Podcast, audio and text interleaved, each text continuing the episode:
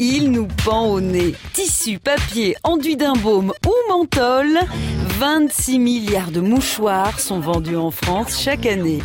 L'avantage, c'est qu'on achète une boîte, on le met soit dans sa voiture, chez soi, on peut en avoir plusieurs. Après, bon, c'est pas super euh, écolo, euh, voilà, mais c'est aussi mon nez.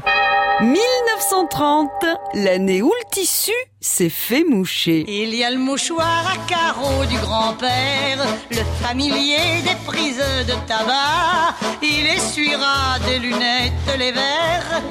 Au temps des Romains, on utilise un sudarium, un morceau de tissu pour s'éponger le front et on se mouche avec les doigts. Les mœurs évoluent à la Renaissance et l'Italie propulse le mouchoir dans les hautes sphères du luxe. Il devient l'objet de toutes les convoitises.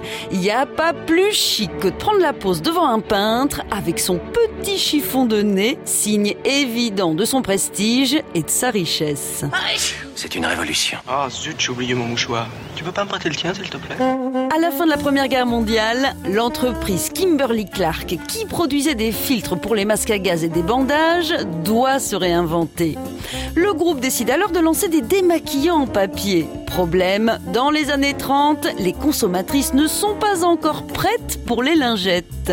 En revanche, elles les utilisent pour se moucher. Kimberly Clark change son fusil d'épaule et sort les premiers mouchoirs en papier jetable sous la marque Kleenex.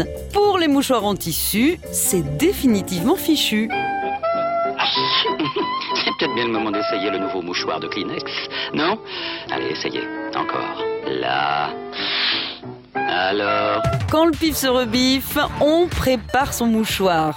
Aujourd'hui, il peut être très doux, très résistant, mais son statut a changé. Avant, on laissait tomber son mouchoir et maintenant, on jette ses conquêtes comme des Kleenex. On n'arrête pas le progrès. Ah zut, j'ai oublié mon mouchoir. À retrouver sur francebleu.fr.